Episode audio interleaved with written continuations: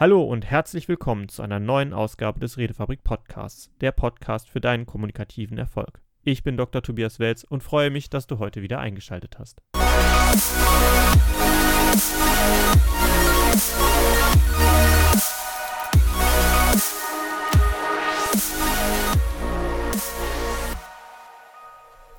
Wie du alles jemandem erklären kannst? Naja, eine Herausforderung ist das schon.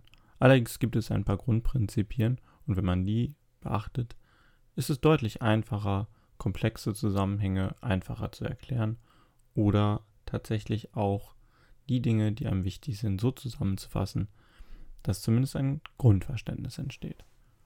Alles zu erklären ist natürlich eine Herausforderung, bei der man zunächst einmal sich eine zentrale Frage stellen muss. Und zwar, was weiß mein Gegenüber eigentlich? Wenn du etwas erklärst, gehst du ja zunächst einmal davon aus, dass da wirklich ein Informationsunterschied besteht. Zumindest ist das die erste Annahme. Jemand weiß eine bestimmte Information nicht und wenn du diese Information wieder weitergegeben hast, dann ist ja alles klar.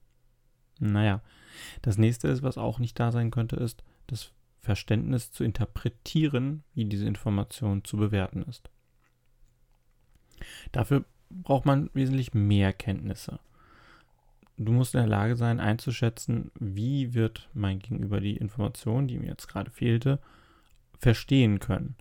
Welche zusätzlichen Informationen, welches zusätzliche Wissen braucht er, damit diese Information so eingeordnet wird, wie du sie eingeordnet hast. Das nächste ist auch noch, selber zu prüfen, ob du selber verstanden hast und selber sagen kannst, warum eine bestimmte Information so und nicht anders eingeordnet werden sollte. Diese drei Faktoren, das eigene Verständnis, das vermutete Verständnis des anderen und den vermuteten Informationsstand, das sind diese drei Sachen, an denen du bei einer Erklärung ansetzen kannst. Wenn es wirklich darum geht, der andere hat einfach die Information schlicht und weg nicht, dann kannst du mit reiner Faktenlogik arbeiten. Du kannst mit einem einfachen, ah, vielleicht weißt du noch nicht das und das, dies und jenes wurde gerade neu herausgefunden, das ist eine Information, die ich dir geben wollte. Und jetzt kannst du einfach über diese Information, vielleicht noch kurz den Hergang, wie die Information zustande gekommen ist, jemanden etwas erklären. Er wird es verstehen und die Information anwenden.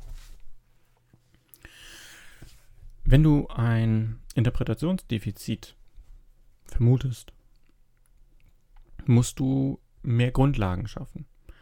Also es hilft niemandem zu erklären, wie Quantenphysik funktioniert, wenn du direkt dabei, ein, auf, dabei anfängst, ihm zu sagen, ja, das sind Wellengleichungen und deren Lösungen, die dort eine Relevanz haben, wenn derjenige mathematisch noch nie von einer Wellengleichung gehört hat.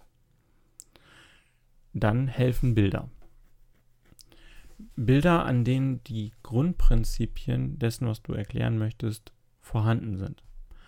Dabei beachte bitte, ein Bild hat seine Limitierung. Also es funktioniert für einen Aspekt, ähnlich wie Modelle haben auch Bilder, Metaphern eine gewisse Grenze der Erklärbarkeit und einen gewissen Punkt, den sie erklären können wollen. Welche Metapher du wählst, hängt natürlich auch wieder von dem normalen Erkenntnisstand deines Gegenübers ab.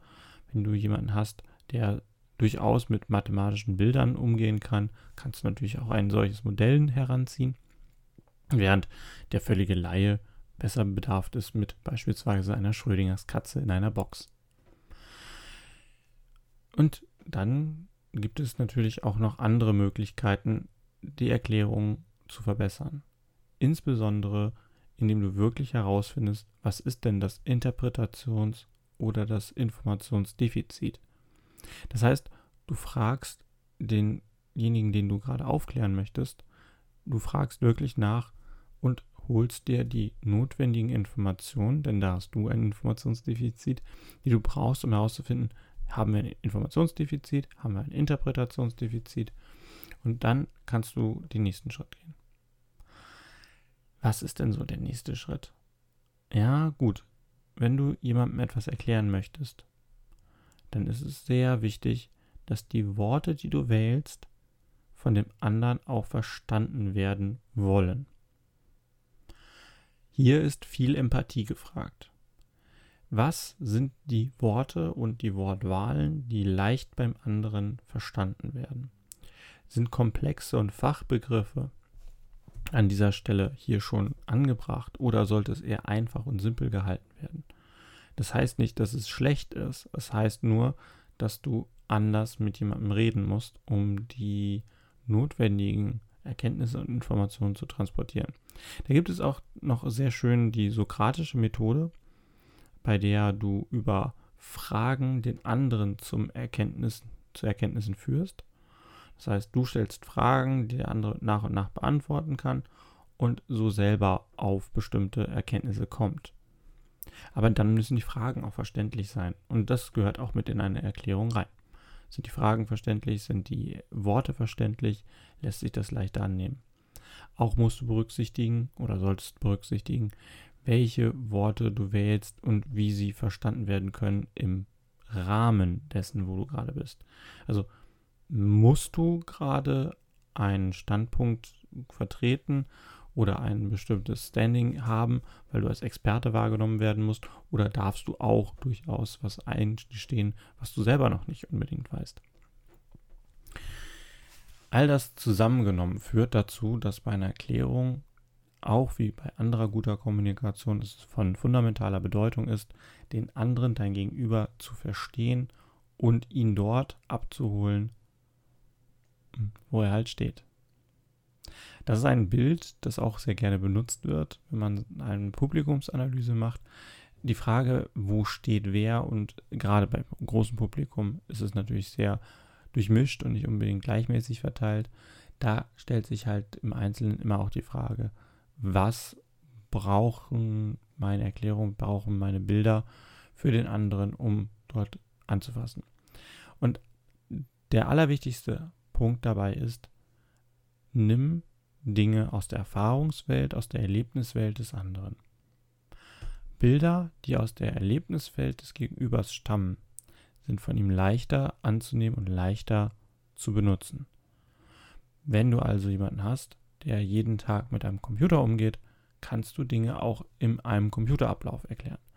Wenn du dann beispielsweise über das Gehirn sprichst, als wäre es ein Computer, um dort irgendwelche neurophysiologischen Dinge klarzumachen, beispielsweise ist das ein Schaltkreis, also du könntest dir vorstellen wie ein Schaltkreis oder bei der Software funktioniert es folgendermaßen. Es wird etwas eingetragen, einprogrammiert und dann kannst du es später aufrufen und abrufen und genau das ist das, was im Gehirn passiert und dann transferierst du das Bild halt. Das funktioniert. Wenn jemand aber wenig Ahnung von Computern hat, dann funktioniert das Bild natürlich schlechter.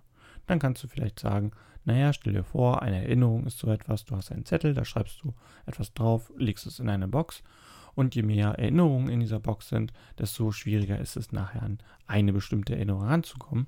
Deswegen gibt es rote Zettel, blaue Zettel und so weiter, die bestimmte Arten von Erinnerungen darstellen. Ein Bild, das viele verstehen können.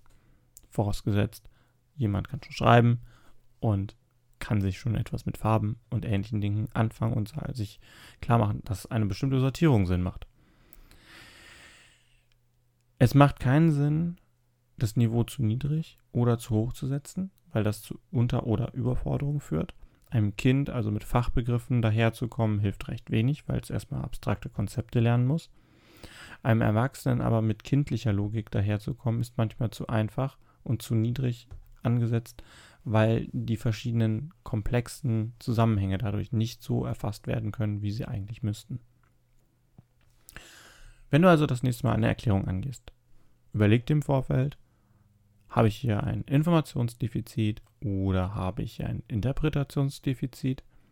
Habe ich selber vielleicht ein Interpretationsdefizit oder Informationsdefizit? Und dann versuche dir zu überlegen, welches Bild, welche Alltagssprache, welcher Komplexitätsgrad für dein Gegenüber genau der richtige sein müsste. Und scheue dich nicht davor, das auch im Gespräch gegebenenfalls anzupassen. Wenn du häufiger dieselbe Sache erklärst, versuche dir zwei, drei prägnante Bilder zu nehmen, die als Modelle herhalten dürfen für deine Punkte, die du machen möchtest.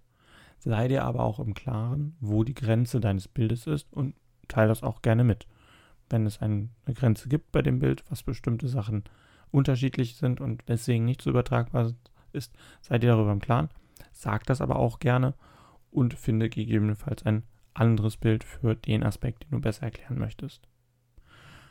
Ich hoffe, meine Erklärung hat dir zugesagt und hilft dir zu verstehen, wie du anderen Leuten grundsätzlich Dinge besser erklären kannst.